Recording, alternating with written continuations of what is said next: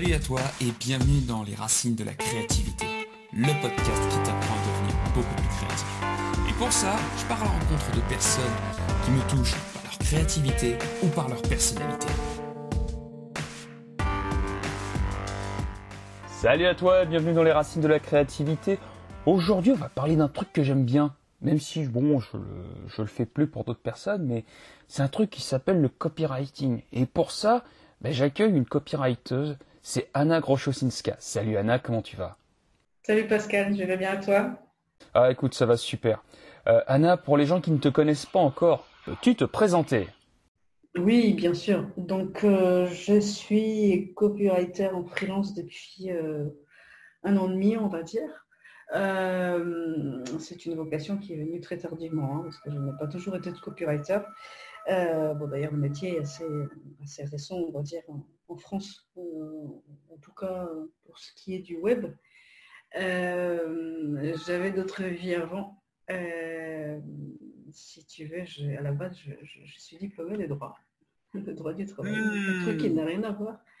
Et puis, euh, j'ai longtemps été cadre dans la ressource humaine, avant de passer au copywriting. Ok, bah de toute façon, on va en parler parce que bah, comme à chaque fois dans mes interviews, ce que j'aime bien faire, c'est que j'aime bien repartir à la base et puis remonter jusqu'à ce que tu es, ce que tu fasses aujourd'hui. Donc on va repartir à la base et on va parler évidemment bah, des, années de droit et puis du copywriting. Avec plaisir. Donc on va en parler. Donc la première question que j'ai envie de te poser, Anna, c'est euh, quel est le premier souvenir déjà que tu as de ton enfance? Ah, tiens, c'est marrant ça, parce que mon premier souvenir remonte euh, très précisément à mes neuf mois. Et euh, oui, il y a beaucoup de gens qui ne me croient pas. Euh, je sais que c'est vrai parce que je me souviens de, tout premier appartement où, j'habitais avec mes parents, ma, soeur qui n'était pas encore née, et je me souviens d'un chien. Et apparemment, ce chien-là, on l'a gardé uniquement 15 jours. Et lorsque j'étais bébé, je me rappelle je me rappelle, je me rappelle, je, me rappelle d'être euh, dans mon lit à Baron, en fait, euh, en regardant ce chien-là, au vouloir, en, voulant, en voulant jouer avec lui, en fait, tout simplement. Ah ouais, en effet, ouais. En effet, c'est euh, c'est surprenant. Et moi, je prends de toute façon. comment était la petite Anna, justement, enfant? Comment elle était euh, Je pense qu'elle était plutôt introvertie, euh, pas mal introvertie euh, dans le sens où, si tu veux, beaucoup d'enfants adorent aller dehors, jouer dehors, courir, faire des trucs. moi, mon truc, c'était rester chez moi, dans ma chambre, faire mes trucs dans mon monde. Et si bien que pour, pour me punir, la punition extrême de ma mère, c'était de me mettre dehors en fait. pour que j'ai joué en fait euh, avec, avec des copains, avec des, gens de quartier. D'accord. Parce que vraiment, enfin, je, je, m'ennuyais jamais en fait. C'est ça le truc, c'est que en étant euh, chez moi dans ma chambre en faisant mon truc, je ne m'ennuyais pas. J'ai pas, pas souvenir de m'être ennuyé. Alors, alors justement, c'était quelles étaient les choses que tu aimais faire enfant? Alors, euh, j'ai appris à lire assez vite, en fait. Je devais avoir 4-5 euh, ans. Euh, c'était vraiment une fascination quand je voyais les gens lire. Je me disais, mais qu'est-ce qu'ils font Moi, j'ai envie de faire la même chose. C'était vraiment un truc qui, qui, m'a happé, vraiment, qui, je sais pas, qui m'empêchait de dormir. Je me suis dit, bon, bah, tant pis, je ne vais pas encore à l'école, mais je vais apprendre toute seule. Du coup, j'ai pris une BD de, mon père, je me souviens, c'était en été. Et puis, bon, tu vois, dans la BD, il y a beaucoup moins de texte, et puis lettres sont écrites en gros et tout. Et puis, du coup, euh, euh, j'allais lui demander certaines syllabes en fait, que je n'arrivais pas à lire. Et puis, c'est comme ça, en fait, j'ai compris le truc. Et, c'est comme ça que j'ai dit ma première BD. Et ensuite, j'ai appris à lire toute seule, en. Donc, à partir de là, bah, tu te doutes bien que euh, j'avais pas vraiment le temps de m'ennuyer, quoi, parce qu'il y avait des choses à lire, il y en avait partout. Hein. Ouais, t'avais des parents qui étaient euh, des grands lecteurs? Euh, Pas vraiment. Pas vraiment. Euh, ils lisaient, certes, mais ce n'étaient pas des grands passionnés non plus de lecture. D'accord. Et comment ça se passait à l'école? Écoute, ça s'est passé bien. J'ouvre une petite parenthèse parce que ça va déterminer un petit peu la suite. En fait, pour tout te dire, moi, je, je ne suis pas française. je suis polonaise d'origine. Je suis arrivée en France lorsque j'avais 19 ans, donc c'est vraiment, c'était vraiment pour ma vie adulte. Donc quand tu me poseras des questions sur l'école, hmm, l'école qui m'a marqué, c'est celle que j'ai vécue en Pologne en fait. qui, qui est très différente, je trouve, de l'école française. comment j'étais à l'école bah, C'était je pense que mes parents avaient, j'avais besoin de venir en réunion parce qu'il n'y avait rien à dire en fait. C'était euh, grosso modo bon élève, euh, assez doué, euh, assez discrète. enfin voilà, je ne faisais pas trop de vagues. Ah bah alors justement, bah, tu, tu le dis toi-même, voilà, tu, tu es d'origine polonaise. donc, c'était comment l'école en Pologne en fait quand, quand tu l'as faite? Alors moi j'ai une certaine nostalgie parce que je trouve que je pense que c'est plus le cas aujourd'hui, hein, très clairement. Euh, mais à l'époque, euh, tu vois, moi je suis née en 82, euh, en 89 le mur tombait. tu vois, j'ai vécu ça quand j'étais enfant, donc bah, évidemment on n'a pas conscience, on pas conscience des, changements politiques qui, s'opèrent, mais tu remarques certaines choses comme dans ton quotidien, par exemple ma première année de, de CP on avait euh, des uniformes. Et puis d'un coup, on nous a dit, euh, bah, le vendredi, euh, vous pouvez venir habiller comme, vous voulez. Donc c'était vraiment nouveau. Quoi. Donc, on voyait, on voyait les, choses changer, mais on ne comprenait pas très bien avec nos yeux d'enfant. mais l'avantage de tout ça, c'est que finalement, bon, quand tu passes d'un système qui est extrêmement fermé à quelque chose de finalement libre,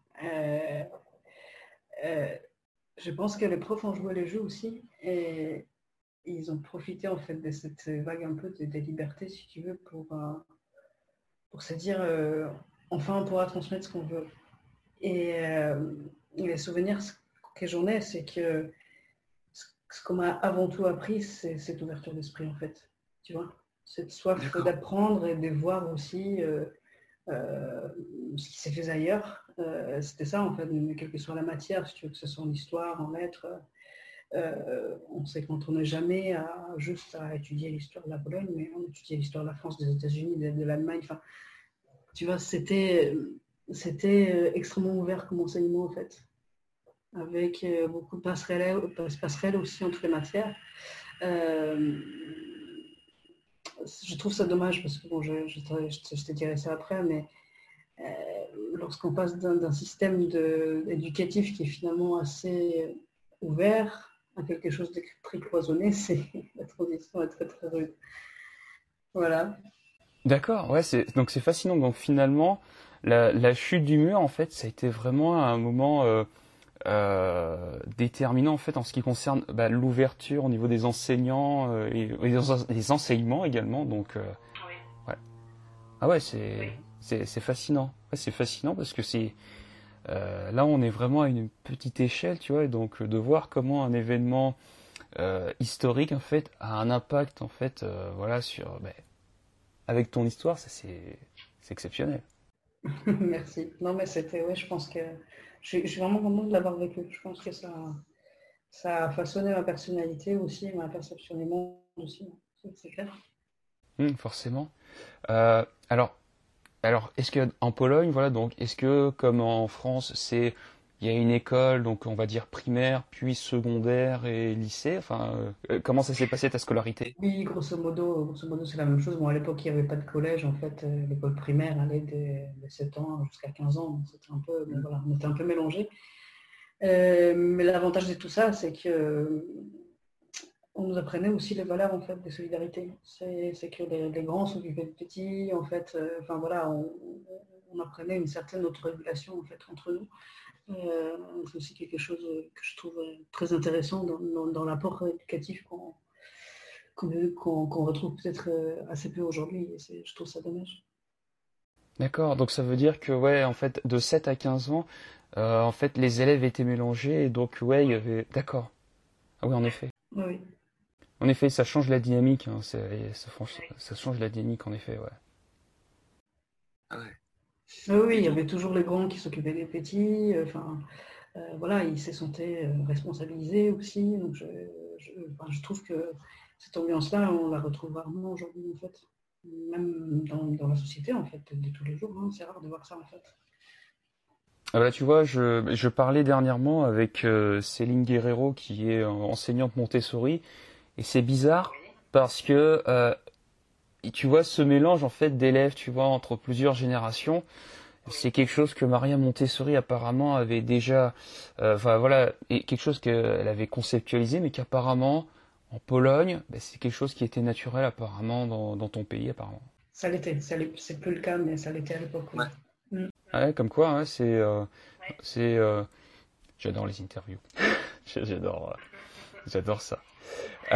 et donc, donc juste, donc voilà, donc tu fais donc l'école, tu vas donc jusqu'à 15 ans, et donc à 15 ans tu vas dans un lycée. Ça se passe comment au lycée? Alors à, 15 ans, effectivement, tu finis ton enseignement primaire. la particularité, c'est que pour rentrer au lycée, il fallait passer à une sorte de concours. pour avoir, en fait, euh, si tu, voulais avoir un bon établissement, il fallait, euh, réussir un concours.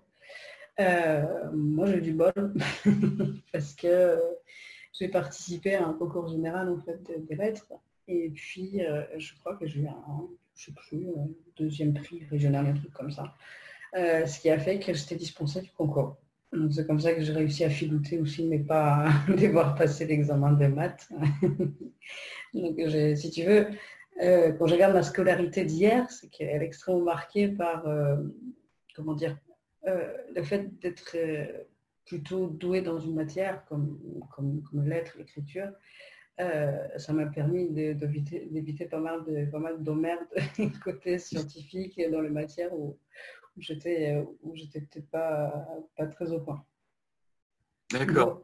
Donc voilà, je passe ce concours général en fait, euh, un peu pour m'amuser. Enfin voilà, j'ai mon deuxième prix et du coup, euh, je peux choisir n'importe quel lycée en Pologne. La récompense, c'était ça. Ok. Et donc, tu, grâce à ce concours, donc t'évites de, euh, grâce donc au concours lettres, donc t'évites de passer donc ce concours général. Et donc, tu, tu choisis d'aller dans quel type de lycée? Alors, je n'ai pas choisi le meilleur établissement, enfin le meilleur, euh, ce que je veux dire, euh, le meilleur, je vais dire, euh, le meilleur palmarès, le meilleur taux, de réussite au bac, tout ça. non, je me souviens très bien, en fait, j'ai choisi les miens pour l'ambiance en fait qu'il y avait. Qu'il y avait. C'était pas, enfin c'était un très très bon établissement, hein, mais il y avait une ambiance un peu hippie à l'époque. Et en fait, parce que j'ai visité les écoles, lorsque je suis rentrée dedans, je me suis dit, bah, ah oui, non, mais c'est vraiment, euh, c'est vraiment l'ambiance où, j'ai envie d'être. Je me suis dit les gens sont sympas, bah, je vais aller là-bas. Ok. Et comment se passe donc bah, ta scolarité dans ce lycée? Bah écoute, bien, bien. Je pense que euh, j'ai eu de la chance. Je, pense que c'est pareil. J'ai bossé pas de masse, mais je m'en sortais plutôt bien. Avec toujours cette affinité en fait pour les lettres et pour les langues. C'est ça où je, commence à apprendre le français en fait. J'avais 15 ans. Mmh. D'accord, donc c'est au lycée que tu, tu, commences à apprendre le français, ouais, d'accord. Et, euh, et, donc la scolarité au lycée, c'est donc euh, c'est quoi C'est trois ans et, ensuite 4 ans, tu passes 4 ans, c'est 4 ans. 4 ans ouais. D'accord. Oui.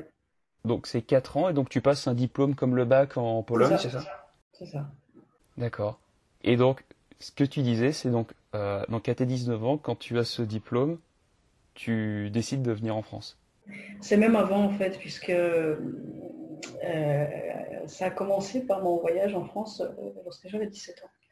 Je me suis dit, bah tiens, je vais partir pour mes vacances d'été, je vais, être fille au père, j'ai envie de connaître autre chose, donc je vais aller en France, je vais aller à côté de Paris pour me faire une idée un peu d'une autre culture, en fait, pour voir si, la France que je connais correspond à, ce que j'imagine.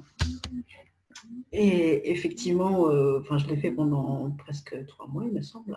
Et euh, c'était marrant parce que la famille chez qui j'étais, je suis toujours en contact avec eux. Euh, et c'est très très sympa. Et la grand-mère de la famille, un jour, elle m'a dit, mais, tu t'es débrouilles super bien en français, mais pourquoi tu n'aimerais pas étudier ici? Je me suis dit, bah, tiens, j'ai une idée. C'est chouette quand même comme idée. Donc je rentre chez moi euh, le 1er septembre, je fais ma rentrée et puis je dis à tout le monde, bah, vous savez quoi, je pense que je vais partir en France. Et c'est là où j'ai commencé à me renseigner. Et puis, franchement, il fallait s'accrocher, il fallait être motivé parce que hum, la procédure de sélection, si je me rappelle bien, durait neuf mois. Neuf mois de démarche pour pouvoir s'inscrire enfin dans une université française après ton bac. Ah oui, en effet, oui, c'est quand même le parcours du combattant. Ouais, c'est ça, avec des déplacements, consulat, je crois que j'ai dû y aller quatre ou cinq fois, passer un, une espèce de concours qui durait cinq heures en français, où on parlait d'un télescope spatial pendant deux heures, enfin, je ne comprenais rien. Enfin bon, euh, on a jugé que j'avais un niveau suffisant pour pouvoir venir, venir étudier en France. C'était plutôt chouette. Et donc, tu arrives en France donc euh, pour tes 19 ans C'est ça, exactement. exactement. Et donc, tu fais quelles études euh, quand tu arrives en France? Bah, J'arrive directement en fac de droit. C'était une catastrophe parce que finalement, euh, j'y ai pensé l'autre jour, je me disais, mais tu vois, aujourd'hui, avec Internet et tout, on a, on a, on a, on a l'accès à plein de, plein de renseignements sur, sur l'orientation, sur les, écoles, sur les programmes et tout ça. Euh, tu vois, en 2001, euh, on n'avait pas tout ça, quoi. Les sites Internet étaient rudimentaires, on ne parlait pas d'orientation, on ne parlait pas de programme. Euh, bah, le, consulat, ils n'étaient pas en mesure de nous, renseigner plus que ça. Il fallait déjà savoir ce que tu voulais faire. Et pour la petite histoire, je me souviens, j'ai discuté avec un mec de l'Alliance française qui avait passé euh, plus de 10 ans de sa vie en France. Il m'a dit, mais tu sais quoi, euh, moi, quand j'habitais à Paris, je voyais tous ces étudiants-là. J'habitais pas loin des rues d'Assas et tu vois, je voyais, ils allaient en fac de droit. Et puis, moi, je pense que c'est une bonne fac, tu devrais aller là-bas. Tu vois, j'étais jeune, donc je me suis dit, je lui fais confiance. Je me dis, bon, ok, allez, je vais tenter les droits. Et franchement, c'était les conseils d'orientation le plus, le pourri de ma vie que j'ai reçu. Parce que finalement, j'avais aucun moyen de vérifier euh, ce que ça voulait dire d'aller en fac de droit en France, en fait, quelle, était l'ambiance, qu'on y apprenait vraiment, que c'était débouché, tout ça. Enfin, on, allait, on y allait complètement à l'aveugle, en fait. Euh, donc voilà, enfin, c'était un peu euh, céder à, la facilité en disant bah, écoute, t'es littéraire, elle va faire du droit. C'est ce que j'ai fait. c'est ce que j'ai fait. Et j'en ai pris pour 5 ans. Ah oui, donc tu as quand même fait 5 ans de, fac de droit quand même. Oui, je me suis accrochée parce que je me suis dit, bon, quand même, euh, j'étais motivée parce que je me disais, mais attends, j'ai passé 9 mois pour me battre pour, pour venir en France. je suis arrivée en France, je me souviens, je devais avoir 3 ou 4 000 francs sur moi, euh, c'est tout. J'ai payé mes frais de scolarité et puis je me suis dit, bon, bah, il me reste à trouver du boulot et un logement parce que, bah, en fait, je m'autofinanciais. Donc, euh,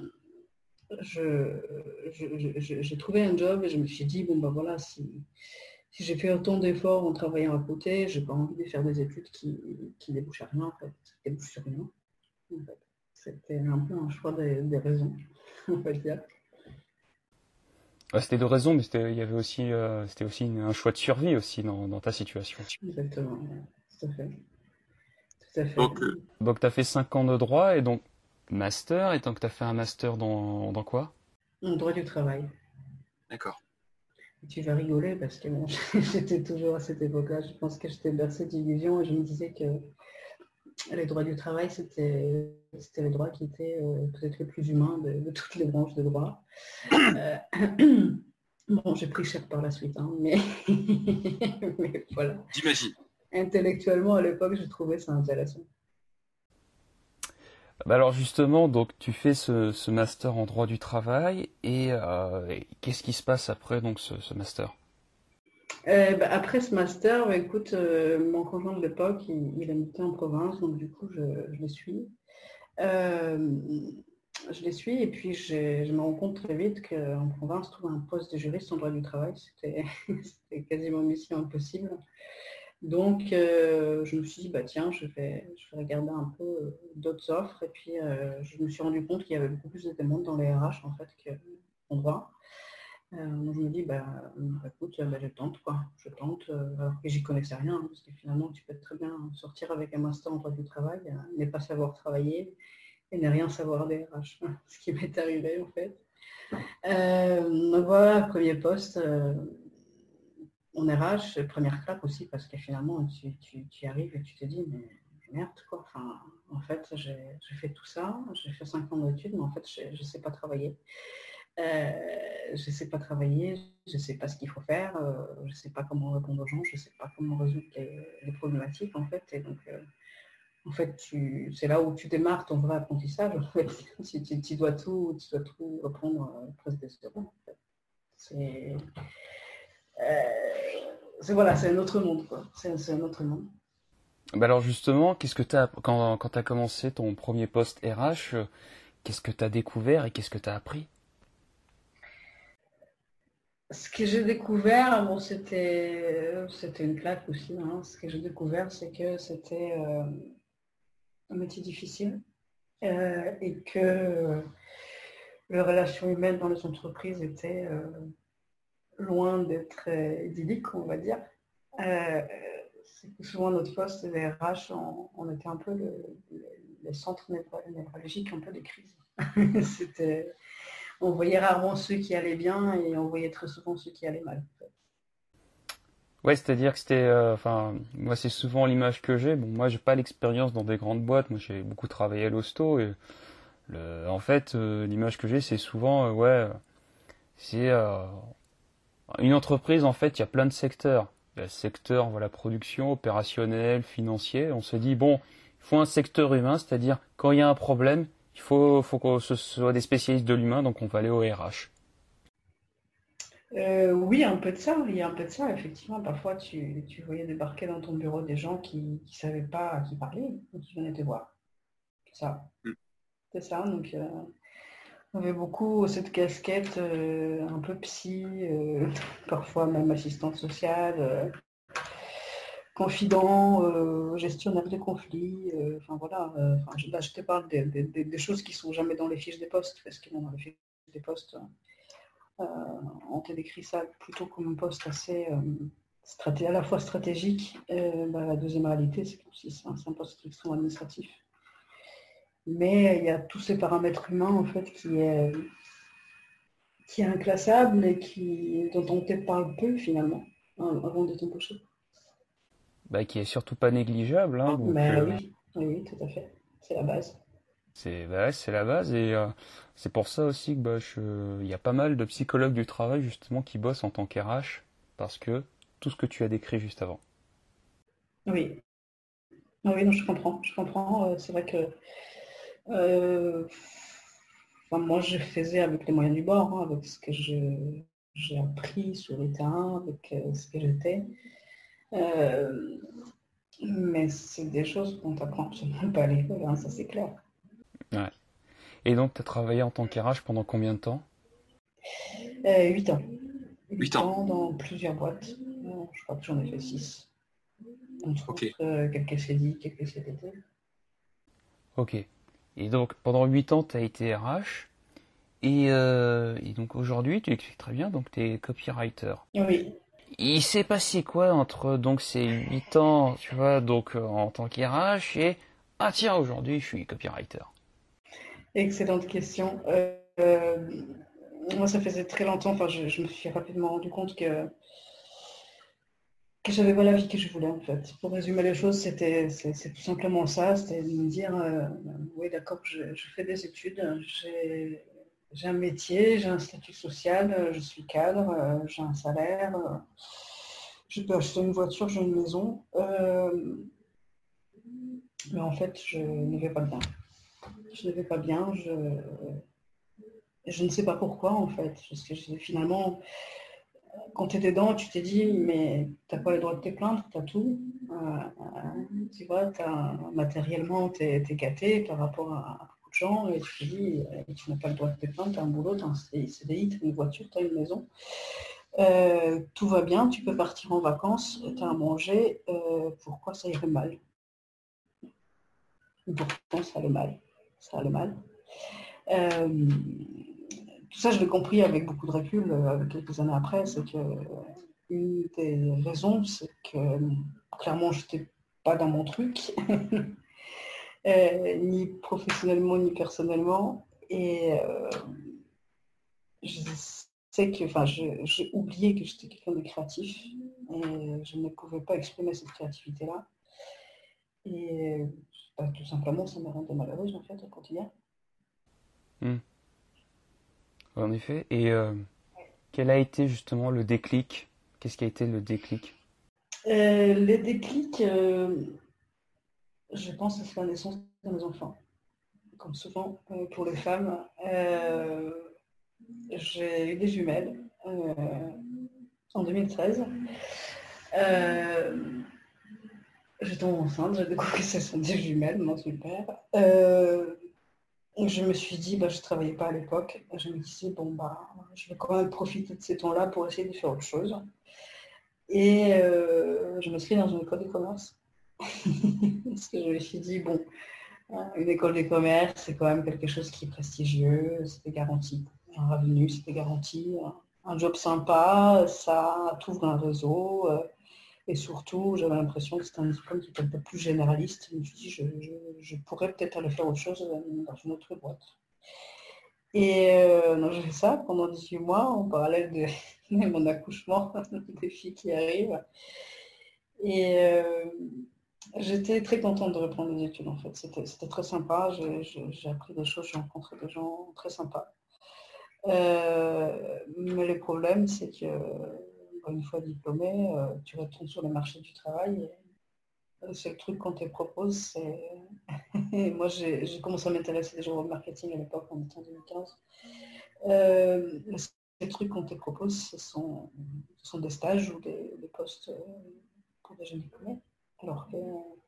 Déjà de l'expérience, certes, dans un autre domaine. Tu as des enfants, tu as des obligations, et puis finalement, tu, te sens un peu bah, quoi. Parce que tu, tu ressors avec un, autre diplôme, tu as, 2 plus 5 et finalement tu, personne ne t'attend, quoi. Avec, des fleurs, un tapis rouge et il n'y a pas de... Quelque part pour moi, c'était... Voilà, j'ai, compris que c'était aussi un peu un mythe, hein, de commerce, d'être ultra privilégié juste parce que tu es diplômé d'une école de pouvoir euh, tout de suite décrocher un super poste, euh, enfin voilà, super intéressant, bien payé. C'est pas vrai pour tout le monde. Alors, tu as, fait quoi justement ben, euh, après ce diplôme donc en, école de commerce? Ben, Écoute, je suis retournée dans les RH. je suis retournée dans les RH parce que, ben, voilà, parce que les gens venaient me chercher de temps en temps. Il disait, merde, toi qui a l'expérience, ça serait dommage de ne pas l'utiliser. Et puis, quelque part aussi, c'était un bon choix, c'était une obligation. je me suis dit, bon, allez, j'y retourne, ok, mais euh, je me donne deux ans après, je fais autre chose. Ok. Et euh, justement, tu t'es dit, donc, je me donne deux ans, je fais autre chose. Euh, tu avais un plan, on va dire, tu avais déjà un plan en fait établi pour savoir ce que tu allais faire au bout de deux ans ou tu dis deux ans puis on Tu peux toujours avoir des plans, après la vie, la vie est là. Moi, tu vois, je, l'époque, je me suis séparée de, de mes enfants, il fallait, il fallait assumer, quoi, côté financier, il fallait, euh, voilà, il fallait euh, assurer financièrement par un boulot, payer le loyer tout ça, machin. Euh, je me suis dit, bon, voilà, deux ans, dans deux ans max, je fais autre chose. Donc c'est là où je commence à regarder un petit peu des, formations en ligne. Je commence à m'intéresser vraiment au marketing. Je passe euh, tout mon temps libre en fait à, me former et à découvrir en fait qu'il y a tout un monde qui existe dont j'avais pas vraiment conscience. Et je me suis dit bah tiens mais merde c'est peut-être pour moi. Peut-être pour moi. Ça a l'air euh, ça a l'air archi stimulant, euh, ça a l'air de, marier pas mal de domaines, euh, pas mal de connaissances et de compétences. Je me suis dit, bah, tiens, pourquoi pas faire ça? Hum, Le copywriting n'est pas venu tout de suite parce qu'il y a beaucoup de choses qui m'intéressaient dans le marketing. Hum, puis à un moment, c'était, enfin, c'était, finalement, c'était une évidence qui était sous mon nez. Hein. C'était quelqu'un qui, aimait beaucoup écrire depuis des années. Je me suis dit, bah, tiens, voilà, un domaine parfait où tu peux marier à la fois euh, euh, tes connaissances euh, que tu as quand même que eu en entreprise, parce que finalement je m'en sers aujourd'hui, hein, surtout de tout ce qui est le, le fonctionnement de l'humain, cette partie-là. cette fascination un peu pour le fonctionnement de l'humain, pour la psychologie et l'écriture. que copywriting, je trouve que c'est vraiment une intersection parfaite pour, pour faire ce que j'aime finalement. Hmm. Alors justement, comment tu as découvert le copywriting? Euh, J'ai commencé à regarder des vidéos euh, en anglais, euh, à lire des choses aussi aux États-Unis, sur les blogs américains. J'avais un peu de mal à trouver des, gens en français, mais je finis par les trouver, mais à l'époque, c'était, pas facile lorsque tu connaissais rien en web marketing d'aller chercher euh, ceux qui, qui étaient bons, qui avaient, qui t'apportaient vraiment de, la valeur en fait dans, ce qu'ils disaient. Euh, moi, je pense que le tout premier contact, c'était, c'était, une keynote de, Gary Vee euh, que j'ai vu, que j'ai vu sur Internet. on lui parlait du, marketing, le, web marketing en général, mais qui parlait aussi de, cette partie écrite. Et, ça m'avait interpellé en fait. C'est là où je commençais à, chercher par Ok, donc Gary Vee, donc euh, ouais, Gary Vaynerchuk hein, pour les pour les gens qui qui n'avaient pas la ref. Donc euh, ouais, donc à partir de une vidéo de Gary Vaynerchuk, tu commences à regarder le, on va dire, cet aspect copywriting.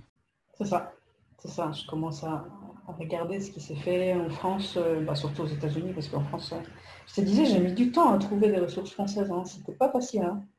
C'était pas facile. Alors, euh, bah, moi, c'est simple. J'ai découvert le copywriting, je crois que c'était 2013-2014. D'accord. moi, c'était ouais, 2015. Ouais, ben voilà. De toute façon, c'est dans ces eaux-là. Hein. Donc, vraiment qu'il a pris un essor, c'est vraiment à partir de ces eaux-là. Donc, pas, très peu avant. Très peu avant. Mm. Et donc, euh, bah, donc tu te enfin tu commences donc à, engranger des connaissances en copywriting. Et, euh, donc, euh, qu'est-ce qui décide ensuite de te dire? Je devrais peut-être me lancer là-dedans, mais vraiment là-dedans. Bah, écoute, c'était, enfin, avant tout à la base, c'était vraiment l'envie, l'envie de la liberté. Quoi. J'avais envie de ne plus travailler pour une grosse structure. J'avais envie de faire mon truc. Euh, par contre, je ne me sentais pas en cours d'attaque de, partir sur un projet, d'entreprise. Euh, je savais que je voulais être indépendante. Euh, et c'est là où je, commence à m'intéresser au freelancing en fait. Je, me suis dit, bah tiens, finalement, ça a l'air un peu plus simple que de, monter une boîte de finalement, ça peut aller assez vite pour, pour pouvoir vendre tes services. C'est ce qui s'est passé je, me forme quand même, je me forme euh, en copywriting et puis euh, dans la foulée, je me lance en fait assez rapidement. D'accord. Formation. Tu te formes en copywriting et derrière tu te lances en freelance. Oui, tout à fait. Ok. Euh, alors la question toute simple. Hein, comment tu as fait pour trouver tes premiers clients? Parce que bon, voilà, c'est un monde que tu connaissais pas. Enfin, justement, copywriting. Ok, je me forme, c'est bien. Et tu te lances en freelance super. Mais euh, à un moment donné, eh ben, il faut trouver ses premiers clients. Oui, euh, je pense, j'ai eu du bol aussi, je pense. Hmm. En fait, euh, j'ai commencé en parallèle à m'intéresser beaucoup à LinkedIn, en fait, au fonctionnement de ces réseaux et comment ça marchait, comment les gens communiquaient dessus, comment ils se faisaient connaître, comment, comment ils influençaient les autres aussi. Et j'étais encore dans cette posture d'observateur à l'époque, je ne publiais pas. Et euh, bah, je trouvais ça fascinant en fait. Il y avait, il y avait euh, j'ai trouvé aussi, j'ai découvert un autre monde sur LinkedIn, puisque moi avant j'étais dans, des réseaux plutôt RH, qui étaient, euh, bon, il y a 5, 5 ans, ils n'étaient pas ultra actifs sur les réseaux, c'était des postes qui étaient plutôt rares et plutôt corporate, c'était pas très, très sexy, très excitant. Et là, j'ai découvert euh, toute cette partie en fait, des gens qui possèdent dans le marketing, qui possèdent dans le marketing. Tous ces métiers que je ne connaissais pas encore, mais je les ai longuement observés, comment ils communiquaient. Euh, je te disais que j'ai eu du bol parce qu'à partir du moment où j'ai mis copywriter sur mon profil, il me semble que quelques jours après, il y a quelqu'un qui est venu me chercher, me proposer une mission. la chance, hein. C'est et là, évidemment, c'est pas facile parce que bon, voilà, tu sais que c'est ton premier client, euh, tu n'oses pas lui dire, euh, tu veux assumer, euh, tu veux avoir une posture de pro, voilà, c'est aussi la tendance qu'on a quand on démarre de, vouloir montrer qu'on sait tout faire, alors que c'est pas vrai. Hein. On, apprend, on apprend beaucoup sur le tas sur une mission. Bon, c'est là dit, voilà, première mission. Plutôt réussie d'ailleurs. Donc c'était cool. Ok.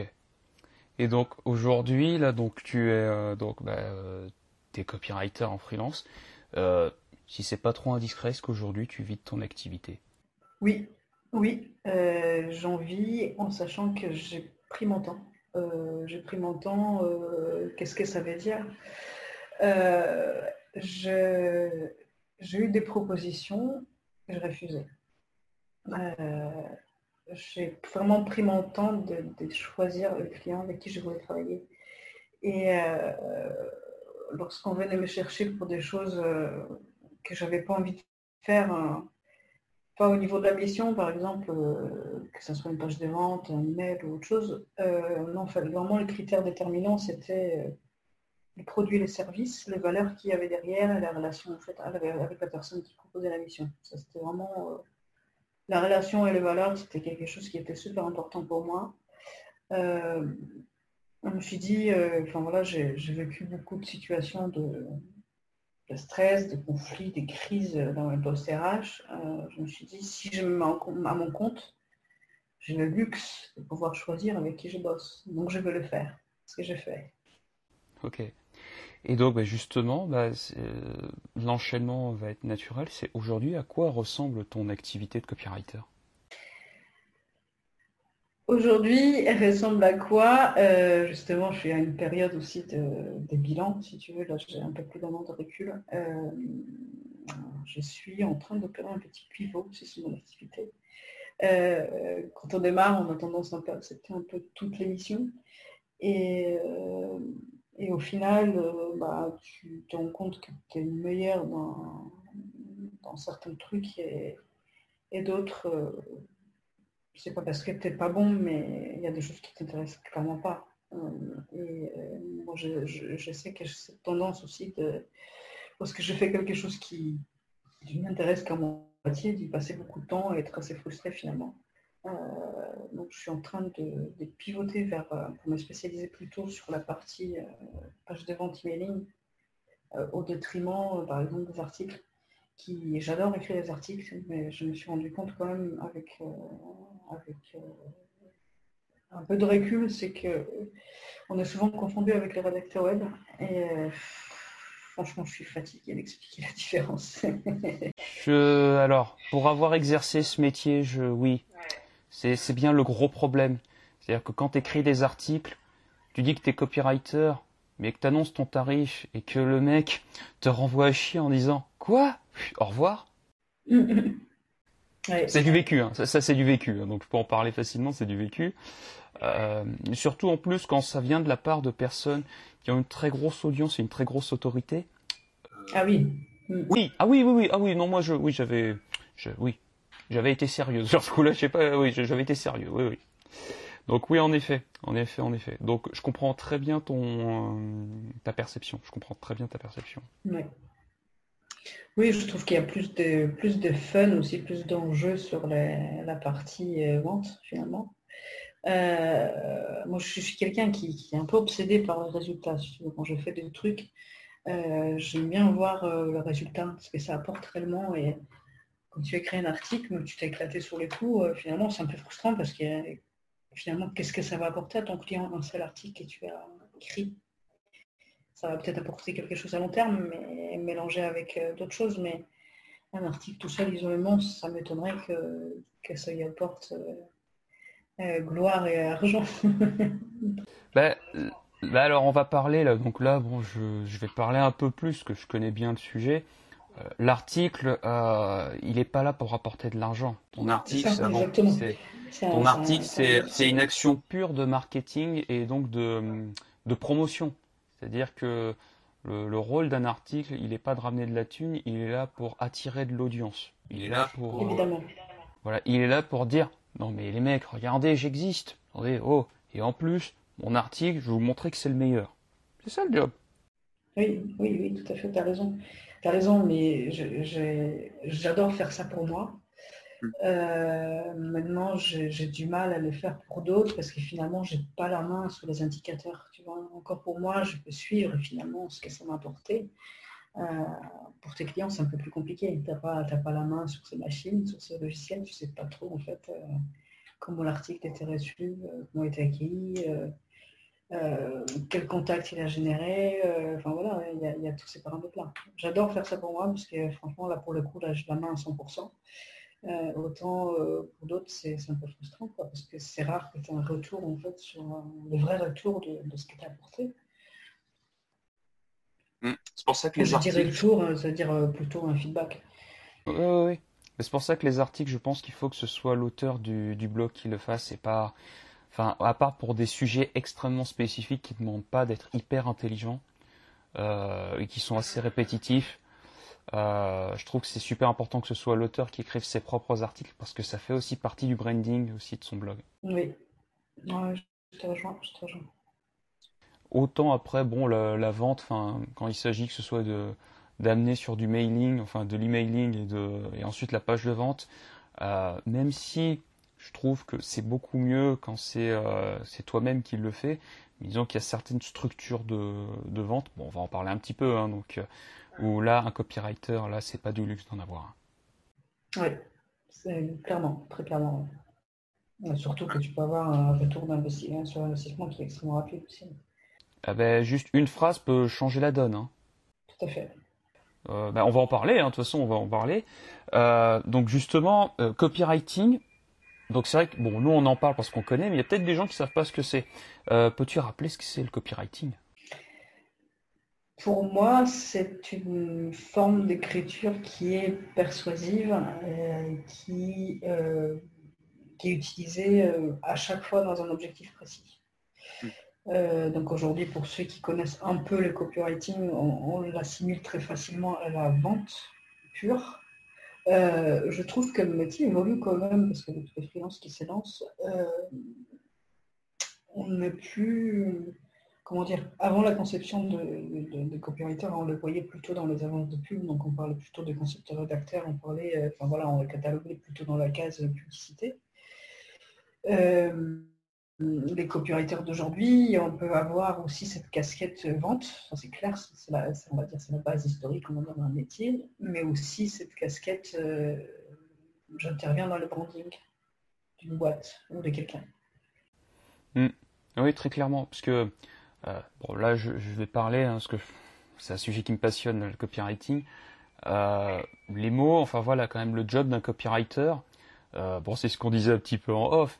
Voilà, le copywriter, il est là. Son job avec sa lettre, c'est de dire, non mais les gars, il sait de dire en fait à son audience et puis à ses prospects, non mais les gars, ce que font mes concurrents, c'est de la merde.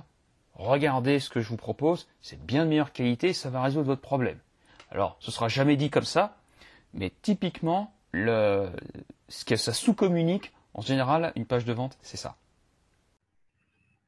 Euh, oui, ça communique aussi. Euh, voilà, enfin, le but, c'est d'accrocher tellement la personne qu'elle ne se demandera même pas. Euh, ah elle ne pensera même pas à aller voir ailleurs. C'est qu'elle sera tellement scotchée, c'est qu'elle sera convaincue et persuadée que c'est la solution qu'il faut pour, hmm. pour résoudre son problème.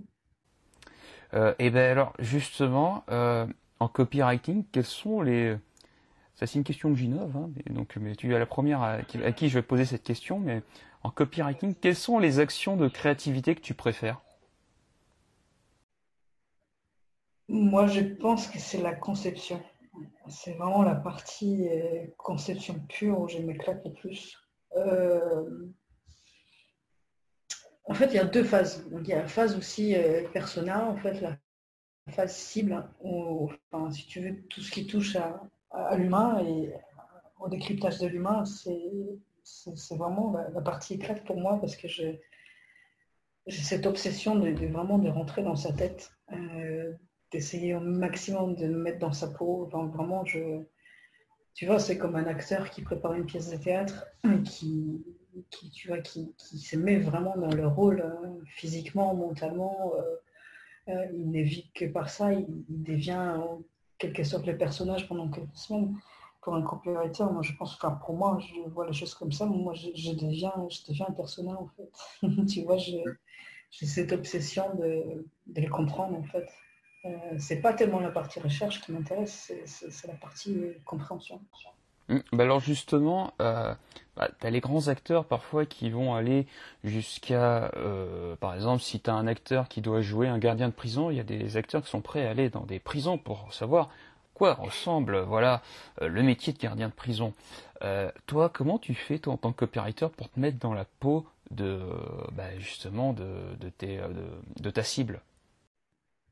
Eh ben, Écoute, quand je le peux, je vais sur, le terrain. Parfois, c'est pas possible. Tu travailles parfois avec des clients qui sont, qui de la France. si par exemple ils ont un commerce physique, euh, il est clair que ce n'est pas euh, possible d'aller dans, son magasin sur un coup de tête.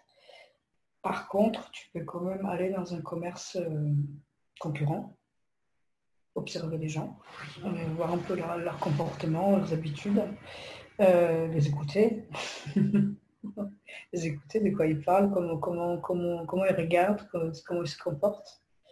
ce que j'aime bien faire aussi, c'est dans le cadre plutôt B2B, parler au client de mon client. Tu vois, parce que ton client, il va, il va te dire un certain nombre de, il va te fournir un certain nombre d'informations.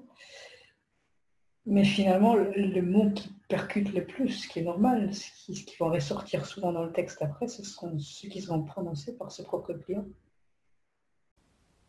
Bah, parce que justement, euh, je t'ai pas posé la question, mais quels sont les, justement, quel est, tu travailles avec quel type d'entreprise, toi, ou de personnes? Moi, je travaille plutôt avec euh, les seuls entrepreneurs, euh, comme le formateur, le coach, ou bien les PME. D'accord. Ok. Et donc, ouais, donc toi, en fait, ce qui te fait le, plus kiffer, c'est vraiment cet aspect pro, donc, profilage, en fait, de, clients. C'est ça, ça c'est la première phase. Et puis ensuite, la phase conception, en fait, qui est un peu, euh, je pense, la, la, la, phase créative par excellence, c'est où tu est dans un dans une espèce de, monde, d'état d'esprit qui est complètement à part, en fait, et à la fois dans le réel, dans l'irréel, c'est un peu dans ta tête, où tu imagines un certain nombre de, scénarios, tu essaies d'analyser un peu le, comportement que tu as vu, euh, les réponses que tu pourrais apporter à ces gens, ces comportements. Enfin, tu de faire un peu mix de tout ça dans ta tête. Parfois, c'est, tu vois, c'est, même pas verbal en fait. je ne sais pas comment dire, c'est la phase de la conception pure. Les mots sont pas encore là. Tu vois, c'est, juste tu t'es fait des films dans ta tête en fait. tu, imagines les gens dans la situation euh, donnée. Euh, euh, je sais pas, par exemple, en train de chercher une solution à, j'en sais rien, quelqu'un qui, qui, qui, veut se reconvertir, par exemple, qui n'est pas bien dans son job et qui a envie de changer, je te dis, mais comment il est, comment il se sent, qu'est-ce qu'il fait, euh, comment il procède, comment, comment il entame la recherche d'informations, par exemple. Tu vois mmh. Il y a une vraie immersion en fait dans l'univers de ton, euh, de, en fait, du client de ton client. C'est en fait, tu es vraiment en pleine immersion et euh, en fait, cette, enfin, dans la conception en fait, et de cette immersion là, euh, qu'est-ce qui va en sortir? Tu vas en sortir finalement les titres, euh, euh, les, la structure de ta page de vente? Tout commence en fait par des idées. En fait, je, suis quelqu'un qui... Ça me fait rire quand, les gens disent qu'il faut toujours écrire avec un plan, avec une méthode, parce que je ne le fais jamais. non, tout commence par des idées en fait, des idées qui, qui paraissent un peu décousues je, lâche tout sur le papier, en fait. Mes pensées, des mots, des idées, des bouts de titres. Euh, franchement, le premier jet, ça ressemble carrément à rien. c'est vraiment brouillon. Mais, c'est là où finalement tu, te rends compte qu'en en assemblant des idées, tu arrives à quelque chose de, parfaitement cohérent. C'est ça qui, qui, qui est assez, finalement, c'est magique, je trouve. c'est un moment euh, qui est assez privilégié, je trouve. Euh, c'est intéressant. Euh, alors justement, euh, en copywriting, il y a, y a, plein de structures voilà, pour écrire une page de vente. Il y en a, plein. Est-ce que toi, tu as une ou plusieurs structures en particulier que tu suis, je vais pas dire à la lettre, mais au moins que tu respectes la trame, ou bien tu fais vraiment en fonction de, bah, de, du client de tes clients? En fait, j'ai du mal avec les, trames. j'ai du mal avec les, modèles pour les suivre à la lettre. Cela dit, ce que tu dis, oui, il y a des, trames qui sont très très pertinentes finalement, assez simples quand la, la, trame, tu sais, problème, agité, solution, ça paraît extrêmement basique, mais c'est aussi extrêmement efficace. Mm. Tu vois? Donc euh, oui, euh, évidemment que j'utilise assez souvent. Euh, après, je ne suis pas la lettre, les concepts. ça dépend, je, l'adapte en fait au maximum. Mm. Alors justement, sur ton blog, tu fais une, je dire, une revue en fait de livres justement de, copywriters de légende. Je crois que c'est comme ça que tu s'appelles les copywriters de légende. Ouais. Euh, quand est-ce que tu as commencé euh, cette euh, série et en fait, comment tu as commencé? En fait, ça a commencé l'été dernier. ça, c'est marrant aussi cette histoire de blog parce que finalement, tu t'es dit que quand, j'ai commencé à être freelance, je me suis dit, bah, il me faut un site internet, il me faut un blog, mais qu'est-ce que je vais raconter sur mon blog? Tu as un petit peu des idées, tu t'es dit, bah, je vais faire comme les autres, je vais donner des conseils aux gens et tout. Et finalement, tout ça, ça t'échappe parce que euh, le blog, il fait sa vie, parce que euh, tu te rends compte que c'est pas ça que les gens attendent vraiment. Euh, moi, pour ma part, c'est que ça a démarré par, une petite série de publications sur les copywriting sur LinkedIn, en fait. C'était des posts très courts avec une astuce, tu vois, que j'ai compilé dans un article. Et ça a plutôt bien fonctionné, la, sauce a, a, vraiment pris et euh, les gens ont beaucoup apprécié, je me suis dit, bah, je me suis dit, bon, bah voilà, ça va être ma première saison. La deuxième saison, j'avais envie de faire autre chose.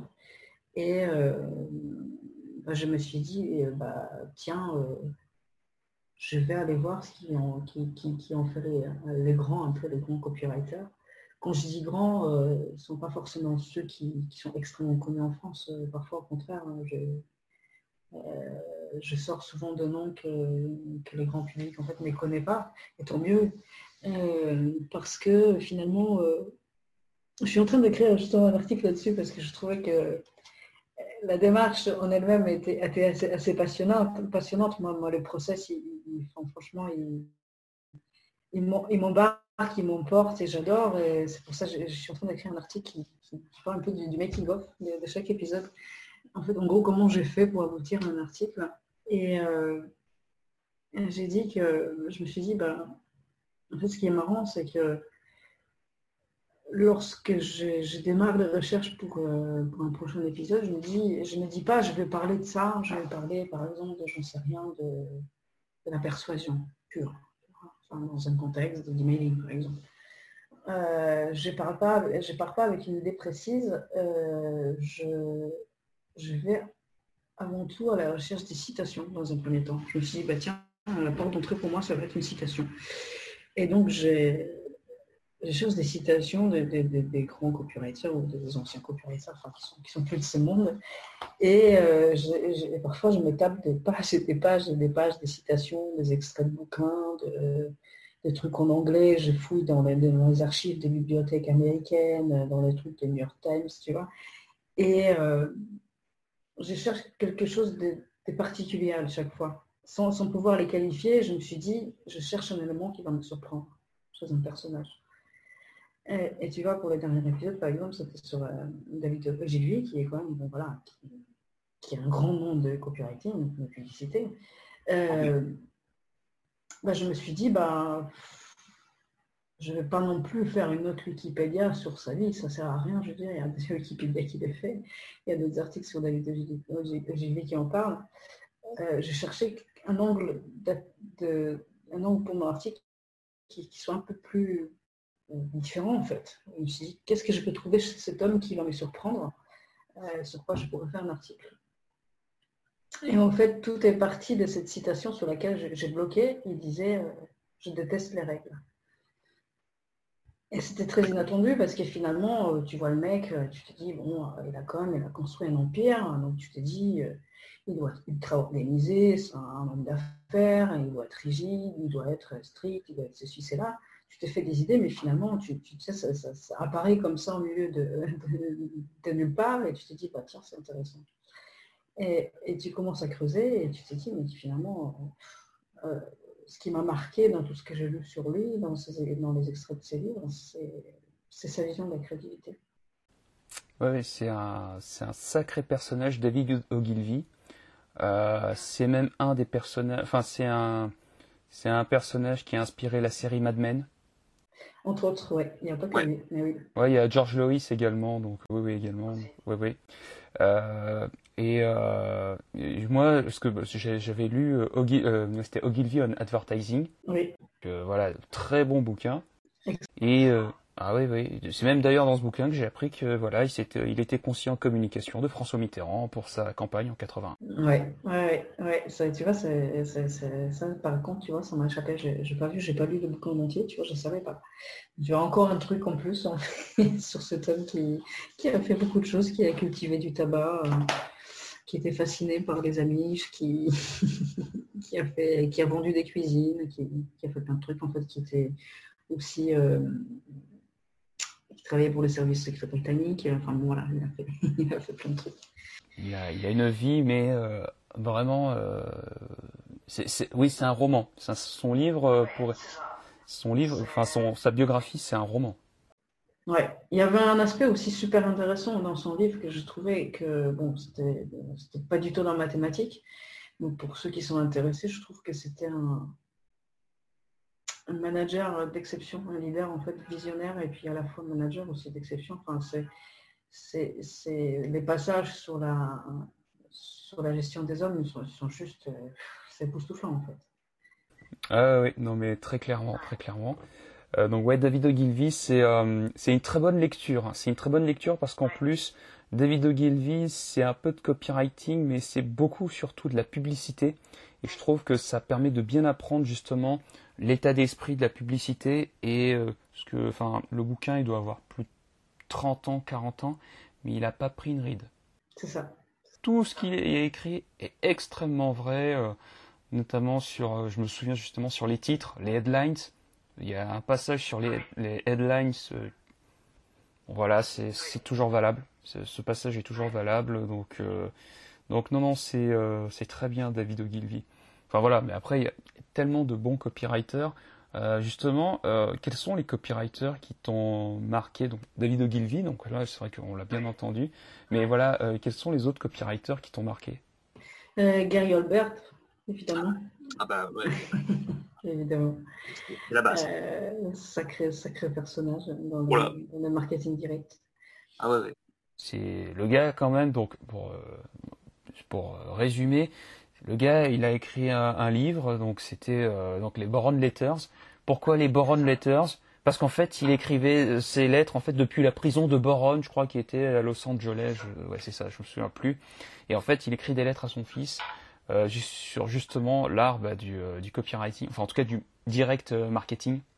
Et c'est c'est trop bien. Enfin, c'est, faut, enfin, on peut le lire et le relire il y aura toujours des nouvelles choses à apprendre et c'est c'est ça qui, est incroyable finalement euh, avec ces copywriters qui, sont plus de notre monde, euh, c'est qu'ils ont pour euh, beaucoup bossé dans les années 50, 60, 70, donc avant Internet. Mais finalement, tous les conseils qu'ils donnent sur la, manière d'écrire aux gens sur le web, enfin, c'est en fait c'est exactement la même chose. je veux dire, les conseils sont toujours applicables.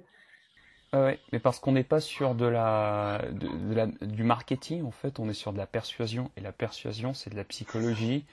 La psychologie, euh, ça va pas évoluer. Enfin, la psychologie humaine va pas évoluer. Bon, bien que bon, il y a des tendances sociétales qui font comme on essaye de te bourrer le, le bourrichon, mais au final, il y a quand même 14 000 ans, voire peut-être plusieurs dizaines de milliers d'années d'évolution humaine font qu'on va pas bouger d'un pouce tout de suite et que ben voilà la persuasion euh, va fonctionner. Hein. Même euh, tu as des, euh, des les, Claude Hopkins aussi, scientific advertising aussi. Bah, celui-là, il me parle un peu moins en fait. Je, je, n'ai pas lu en entier, j'ai vu des extraits, mais je sais pas, j'accroche pas. Il est beaucoup plus scientifique en fait dans son approche justement. C'est ça qui me gêne en fait, c'est que dans le choix, c'est vraiment un parti pris. Je, je prends euh, vraiment des gens qui, qui avaient cet esprit un peu euh, plus créatif et artistique, qui n'étaient pas obsédés par la science en fait. Oui, voilà. Donc, bon, par exemple, moi, j'ai un autre euh, livre là, donc ce n'est absolument pas radiophonique, mais voilà, moi, j'ai ce bouquin, donc Breakthrough Advertising de Gene Schwartz. Voilà, là aussi, on est sur un mec sérieux, quoi. Donc, là aussi, on est sur du mec voilà qui faisait également bah, comme David Ogilvy hein, donc euh, de la pub hein, donc euh, voilà on est sur des gars sérieux. Et là pareil c'est le genre de bouquin euh, ça ça vieillit pas. C'est à dire qu'il y a peut-être des techniques qui vont évoluer mais les principes qu'il y a derrière voilà ça évolue pas. Donc bon on va encore citer d'autres notes copywriters mais après bon ça va le faire euh, peut-être plus dans les modernes, je pense à Perry Marshall. Perry Marshall, spécialiste du SEO. Ah bah tiens, je ne connais pas. Eh ben voilà, Perry Marshall. Je, voilà, Perry Marshall. Euh, Perry Marshall, voilà, spécialiste du SEO qui est très très bon. Euh, Frank Kern, Frank Kern, hein, donc voilà, c'est voilà, il est super connu. En fait, il était surtout connu parce que Frank Kern, en fait, au début de sa carrière, lui, il arrivait toujours en t-shirt dans dans des euh, masterminds où les mecs étaient tous en costard. Donc c'est le seul mec qui arrivait en mode surfeur. Et euh, voilà, donc Frank Kern. Euh, ensuite, qui c'est que je peux citer? Enfin, il y en a tellement. Ah, si, un très bon aussi, c'est Gary Bensivenga. Évidemment. Voilà aussi, hein, on est encore sur des gens sérieux. Hein, donc, qui est-ce encore? Je crois j'ai que c'est Joe, euh, Joseph Sugarson ou un truc comme ça. Il avait fait un, gros pavé qui s'appelle The Adweek euh, Copywriting Method. euh, voilà, il y, en a plein. Franchement, voilà, il y a des, des, gens très bien en copywriting, ils sont très nombreux et il y en a des très bons. alors oui, on cite beaucoup aussi les Américains parce que bon, ben voilà, le copywriting c'est évidemment très américain au départ. En français, moi, je me suis formé que, que chez un seul Français, c'est Greg Lagrange. Après, peut-être que t'en... Ouais, voilà. Toi, t'en as peut-être d'autres, mais moi, c'est chez lui que je me suis formé. Oui, ça fait partie des figures, en fait, françaises. oui. Oui, tout à fait. Euh, moi, j'aime bien les gens qui ne sont pas des copywriters à proprement parler, mais qui sont excellents en copywriting. Euh, je pense à San Euh, le marketing mania. J'adore en fait. je pense qu'il est très très bon aussi dans ce qu'il écrit parce que justement il est obsédé par tout ce qui est psychologie sociale et comportementale en fait. Donc, il, a fait beaucoup de vidéos là-dessus. Euh, c'est vraiment passionnant. Et ces pages des ventes, moi je, me suis fait la réflexion lorsqu'il fait une page des ventes. J'ai fait un test une fois, j'ai pris sa page des ventes, j'ai fait un copier-coller, j'ai mis sur un document Word. Il m'a sorti 17 pages. Et, je me suis rendu compte que j'ai lu tout sans m'arrêter, en fait. Je me suis dit, mais mec, euh, tu vois, il est très très fort dans comment il t'emmène en fait à lire jusqu'au bout. Même si c'est quelque chose à, laquelle, à la base qui est, commercial, hein. enfin, c'est pas, pas un roman qu'il écrit, mais finalement il arrive à t'embarquer dans l'histoire et, que tu vois jusqu'au bout. Mais il a plus une approche aussi littéraire, Stan Leloup, hein, donc euh, c'est quelqu'un, il a une approche qui est beaucoup plus littéraire et euh, Bon, je crois qu'il le dit lui-même dans ses vidéos, c'est plus un mec qui se voit, qui dans, la vie, il aimerait bien, c'est d'être une espèce de romancier à la Stephen King, à écrire ses romans, tu vois. J'ai pas retenu ça, mais c'est marrant ce que tu dis, ouais. Ouais, je, crois que je l'ai vu dans une interview, mais ouais, c'est, euh, je l'avais entendu dans une interview et c'est vrai qu'il est plus, euh, voilà, je pense que ouais, s'il pouvait, je pense qu'il ferait beaucoup plus de, ce qu'il passionnerait, je pense, c'est du roman. Je pense qu'il aimerait bien être romancier. Hmm. Ouais, ouais, non, c'est irait bien, je pense. Ouais, je pense que ça lui irait bien en plus. Euh, je pense que je le verrais bien dans le polar en plus. Hein, donc ouais, je pense que ça lui irait bien, tu vois. Oui. Enfin voilà, bon, on a encore bien, comme d'habitude, on a bien divagué, mais bon, moi c'est comme ça, hein, quand je suis passionné par un truc, bah, je, ne sais plus m'arrêter. Euh, on va partir maintenant sur la partie créativité, bien qu'on en ait quand même beaucoup parlé, quand même, hein, faut pas déconner. Euh, justement, au départ, est-ce que toi, tu te considères comme quelqu'un de créative? En toute honnêteté, oui. Euh, je pense que oui, euh, je l'étais. Euh, ensuite, je l'ai oublié et je, le suis redevenue, je pense. je pense que pour beaucoup d'adultes, c'est le même combat aujourd'hui. C'est que les enfants, moi j'adore faire ça, c'est vraiment ma passion de regarder les gosses jouer, faire, des choses, dessiner, jouer, inventer des règles, des jeux et inventer de nouveaux jeux. Bah, tu, seras d'accord avec moi que par excellence, les enfants sont des, grands créatifs. Et ensuite euh, bah, vient l'école, euh, viennent les règles sociales, euh, viennent un tas de choses, en fait, des interdits, des règles, des injonctions qui font que on le met de côté, finalement. on le met de côté et, on a du mal à être créatif parce que parce que voilà, parce qu'il y a, d'une part il y a des règles, il y a des injonctions, il y a, il y a le regard des autres, ça pèse énormément. Euh, donc, lorsqu'on est adulte, c'est finalement c'est difficile d'être créatif, je trouve aujourd'hui. Et je pense que l'une des conditions vraiment, c'est de, se foutre la paix, déjà, de se foutre la paix, de lâcher prise. Euh, c'est beaucoup plus facile à dire qu'à faire. Moi, avec du recul, je, me rends compte que, tu vois, pendant dix ans de ma vie, je n'ai pas écrit une seule page parce que j'étais euh, dans une phase où, euh, où je n'allais pas bien.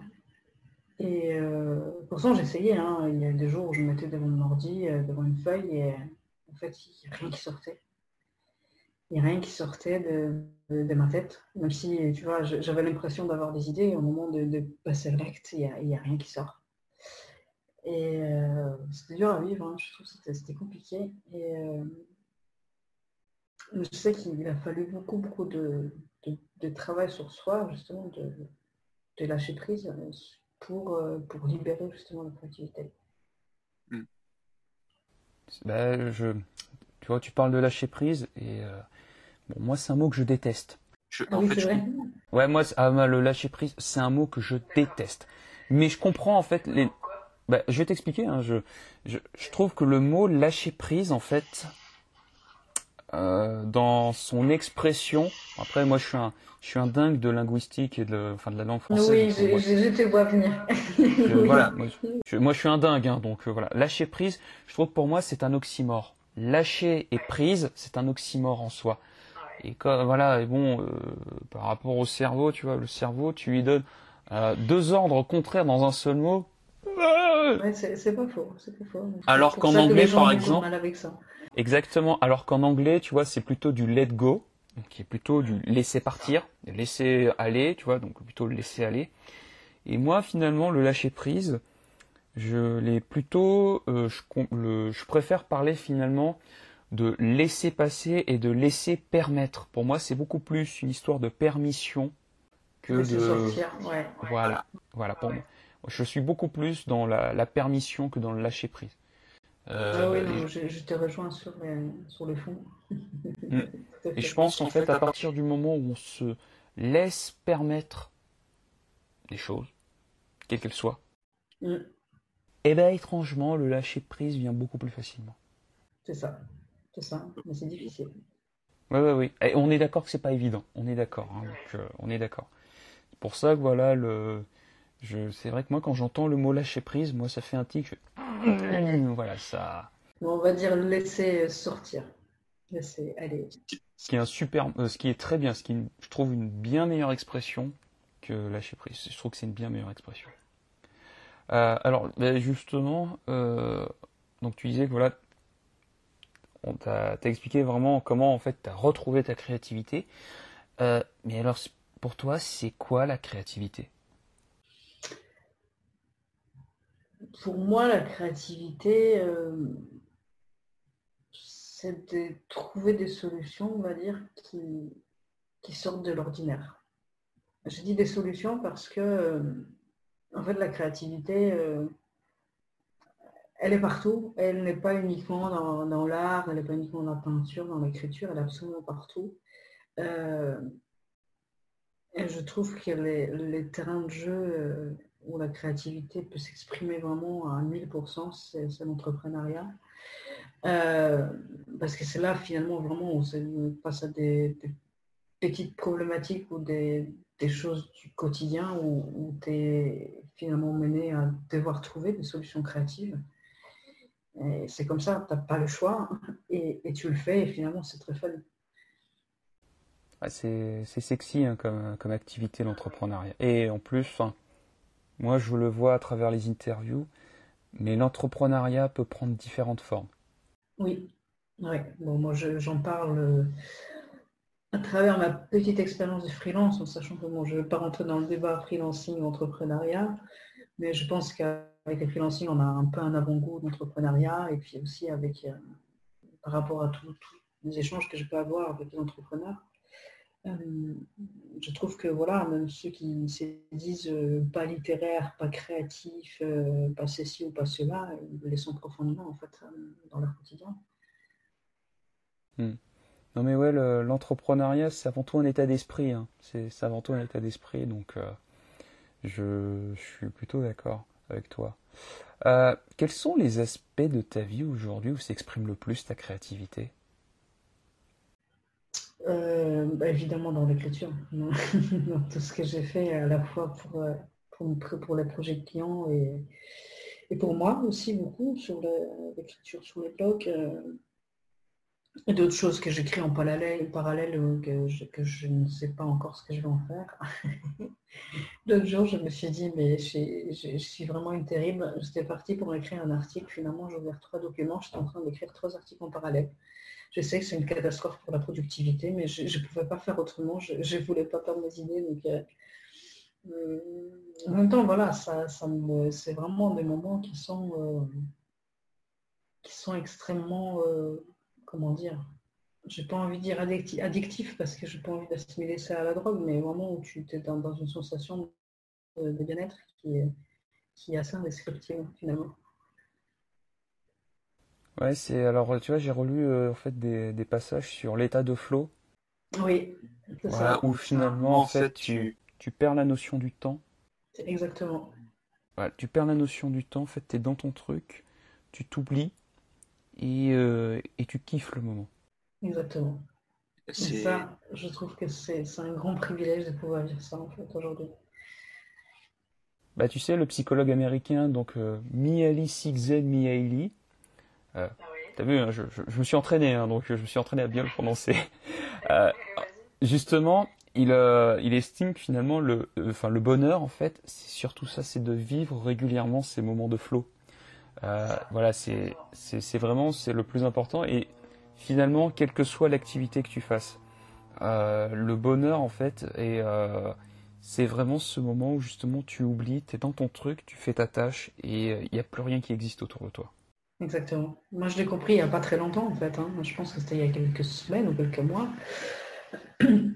où je, je commençais à, un peu à regarder euh, mon agenda, me dire, oh, voilà, j'ai passé une semaine euh, qui était bien, pas bien, peu importe. Mais je ne comprenais pas pourquoi euh, il y avait des jours où, vraiment j'étais pas bien, j'étais agacée, je ne sais pas, j'étais pas contente de ma journée, voilà, j'avais pas envie de la recommencer. Et au final, je prenais du recul, je me suis rendu compte qu'à chaque fois, lorsque je passais une journée qui, était un peu plus administrative ou moins intéressante, où je ne prenais pas le temps de créer quelque chose, eh bien, je n'étais pas bien. J'ai l'impression d'avoir perdu mon temps, tu vois, ne pas, ne pas être dans mon truc. Après, voilà, c'est comme ça, tu ne peux pas y couper hein, aux, contraintes, aux corvées et autres. Mais je pense que tu peux trouver un moyen d'avoir un petit exercice de créativité tous les jours. Hmm. Euh, bah, de toute façon, je bah, je peux que survalider et enfin, euh, moi je maintenant je sais que moi euh, si j'avais pas un peu de créativité, je, me ferais beaucoup chier quand même. clairement, clairement. Hmm. On va passer à la partie inspiration, parce que bon, bah, pour moi, la créativité se nourrit d'inspiration. Euh, quelles sont les choses qui t'inspirent aujourd'hui? Écoute, euh, c'est. Euh, je pense qu'il n'y a pas une chose en particulier, c'est un ensemble de choses. Et ce que je trouve génial avec l'inspiration, c'est que j'essaye de garder un peu euh, l'œil ouvert. Je sais que c'est un peu contradictoire parce que je tombe dans être un peu dans ma tête. Mais quand je vais dehors, euh, tu vois, je, me force à être euh, là, pleinement, tu vois, à regarder autour.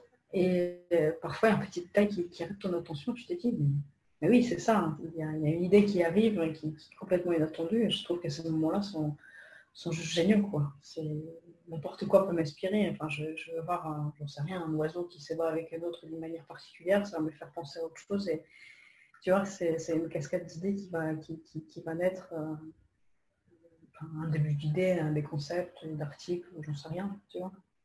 Mmh, en effet. Des solutions. Alors Anna, c'est l'heure de la dernière question. Yes. Anna, qu'as-tu envie de créer aujourd'hui? Aujourd'hui? Aujourd'hui, dans les jours Oui. Euh, honnêtement, euh, un livre. Écrire un livre. C'était ma question. C'était une question que j'avais envie de te poser. C'était. Euh, non, si, si, je me, suis, je me, la suis posée il y a, il y a deux, trois jours hein, seulement, hein, je t'avoue. Tout est parti de, de ces bouquins d'Alex Dana, en fait. J'ai pu écrire deux pages et finalement, j'ai tellement, tellement adoré faire ça, je me suis dit, mais merde, j'ai pas envie de m'arrêter, j'ai envie de faire mon truc. Alors personnellement, pour l'avoir fait, oui, oui. je juste fais-le. C'est, euh, je, te dis juste, fais-le. Ça prendra le temps que ça prendra, mais ça en vaut la chandelle. C'est clair, c'est clair. Mais j'ai envie de, de m'écadrer, enfin, tu vois, de me manipuler un peu moi-même parce que bon, j'ai quand même tendance à, procrastiner, hein, n'est-ce pas? Repousser des projets qui sont importants pour nous. Et pour moi, en tout cas, je, fonctionne comme ça. Je me disais, bon, oui, tiens, un livre, je ferai en deux ans, euh, j'ai encore le temps, j'ai des choses à apprendre avant, j'ai plein d'autres excuses en fait avant d'y mettre. Et finalement, tout ça, c'est bidon, quoi. Il faut, il faut, il faut juste y aller. Donc, euh, je vais essayer de m'écadrer moi-même. ça va pas être facile. Mais mm. je me lance. Bah, tu es la deuxième personne justement qui me, euh, qui me parle voilà, d'écrire un livre. Euh, bon, euh, Pierre Dron, si tu m'entends, voilà, je pense à toi puisque je sais que toi aussi. Parce qu'il n'a pas fini. Il n'a pas fini. Bah, à chaque fois, en fait, dès que je l'ai, chaque fois que je l'ai pu avoir, je lui fais, mais dis-moi Pierre, t'en es où? Et, et voilà. Je pour tout auteur. Ouais, ouais, mais euh, voilà, il me poserait la question vis-à-vis de moi-même et de mes camarades, je serais pareil. Hein, donc euh, voilà, c'est euh, c'est c'est très particulier parce que le temps d'écriture d'un livre est propre à chacun, mais surtout il a son rythme. Non, je pensais que c'est les challenges des pierres, je pensais que c'était d'écrire son livre entièrement pendant les vacances, mais c'était peut-être pas ça. C'est moi, pour y être passé, je... Tu peux écrire un bouquin, on va dire, euh, voilà, en étant régulier. Mais il faut une très grosse contrainte, euh, quelque chose vraiment qui te dise, je n'ai pas, j'ai pas le choix. je suis dans la merde, j'ai pas le choix. Quand tu es tout seul et que les contraintes ne sont pas suffisamment fortes, et contraintes, c'est pas forcément négatif, hein, c'est vraiment euh, c'est vraiment, voilà, la contrainte, c'est vraiment un environnement euh, qui soit matériel ou psychologique qui t'amène à écrire naturellement ton livre, par exemple, en 90 jours. Voilà, c'est, euh, il faut voilà que tu mettes en place des contraintes qui te disent, voilà, je n'ai pas le choix, je suis obligé de faire par exemple euh, 1000 mots tous les jours, et donc si je fais 1000 mots tous les jours, au bout de 90 jours, j'ai 90 000 mots, largement suffisant pour pouvoir publier un livre. C'est ça sachant que voilà, il faut au minimum 50 000 mots pour écrire un bouquin, et qu'avec 50 000 mots, euh, nous, nous avons fait 230 pages. Ouais, c'est pas mal. Donc nous, on est plutôt fiers de cela, tu vois, on a, on a quoi un peu plus, on doit avoir 51 000 et quelques. Donc voilà, donc euh, euh, tu dis, tu fais 1000 mots tous les jours pendant 90 jours, 90 000 mots, t'es bien. Et, et puis après, ben tu tu te fais pas chier et puis tu corriges jusqu'à la fin. Par contre, oui, ah, si je, moi je l'ai pas fait parce qu'on a un autre rythme, ne pas se corriger pendant les 90 jours. Non, non, jamais. Jamais. Parce que j'ai lu l'autre jour, hein, ça m'a un peu déculpabilisé du truc, c'est que apparemment, euh, on a du mal avec l'édition en fait aussi parce que ça fait pas partie, euh, ça fait pas appel à la, même partie du cerveau que l'écriture en elle-même en fait. C'est pour ça que c'est pénible pour certains qui sont, plutôt des créatifs, même si j'aime bien, tu vois, être dans le flow justement, ne pas m'arrêter. Et quand il faut éditer, euh, bah, parfois il y a des moments où on dure, quoi. C'est un peu agaçant parce que ben, ça fait plus appel à la logique, on va dire. Euh, et c'est moins fun, mais il faut le faire. Ben nous, c'est pour ça que nous, quand on l'a terminé, c'est pour ça qu'on a fait appel à, une correctrice, parce que c'est important. Hein, donc, il faut avoir de la relecture. Hein, donc, euh, c'est super important. Euh, donc, euh, oui, c'est hyper important. C'est un, un, autre temps. C'est différent. C'est différent, mais, mais il est nécessaire mais, il est nécessaire. Hein, donc, euh, ouais, il est, c'est un temps qui est vraiment nécessaire. Et, mais ça vaut le coup. Franchement, ça vaut le coup. Et euh, moi, je peux, enfin, tous les gens qui écoutent ce podcast, qui ont envie d'écrire un bouquin, moi, je ne dis qu'une seule chose faites-le. Faites-le. Par contre, respecte, voilà. Par contre, respectez euh, le, respectez le votre livre. C'est bizarre de dire ça, mais respectez. Qu'est-ce que tu veux dire par là? Euh, votre livre, ça va être bizarre ce que je vais dire, mais votre livre en fait c'est un être vivant. C'est un être vivant et il doit et vous devez respecter son rythme et vous devez l'écouter. Ouais, t'as pas tort. T'as pas tort. C'est-à-dire parfois, moi, je le sais personnellement, j'ai voulu aller beaucoup plus vite. J'ai voulu aller beaucoup plus vite, hein, donc je dis non non il faut que ce soit vite tout ça. Et en fait, parfois il faut prendre le temps. Et en fait ça vaut le coup de prendre le temps. Oui. Je pense, je, pense. je n'ai pas encore de recul, mais je, te crois sur parole. Je n'ai pas encore d'expérience sur une longue écriture, des longues périodes d'écriture, mais je pense. Eh ben, je peux partager là pendant cette interview. On est en pleine écriture donc du la suite de notre premier roman. Et euh, oui, oui, c'est pas un secret, hein, mais voilà, donc on écrit la suite. Euh, et euh, bon, voilà, on s'était fixé une date on ne sait pas si on va la respecter, mais par contre, voilà, on sait qu'il faut qu'on suive notre rythme et le rythme de l'histoire. Ouais. Et c'est ça le plus important, c'est finalement de suivre le rythme de l'histoire et, de et de son écriture. Oui, tu as bien raison. C'est alors c'est très personnel, hein, c'est très, personnel. Non mais t'as raison, as raison dans la mesure où ça nous appartient pas, ça nous appartient pas totalement. Exactement.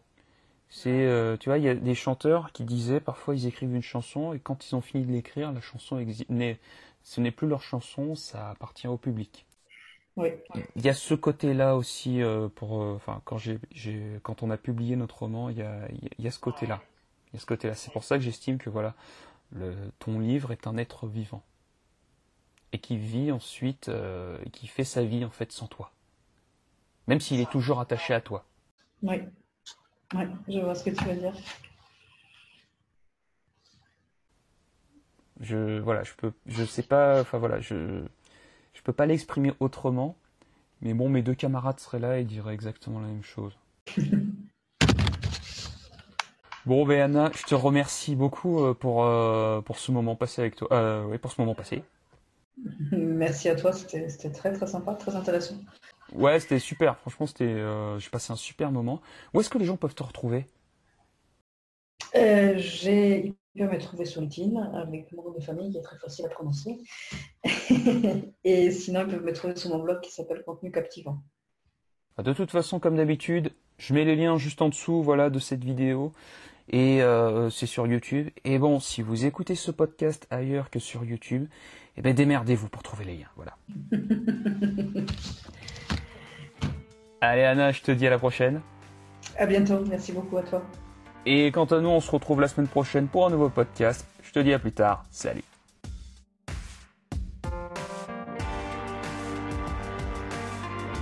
Abonne-toi aux racines de la créativité et mets un pouce bleu parce que t'es quelqu'un de bien.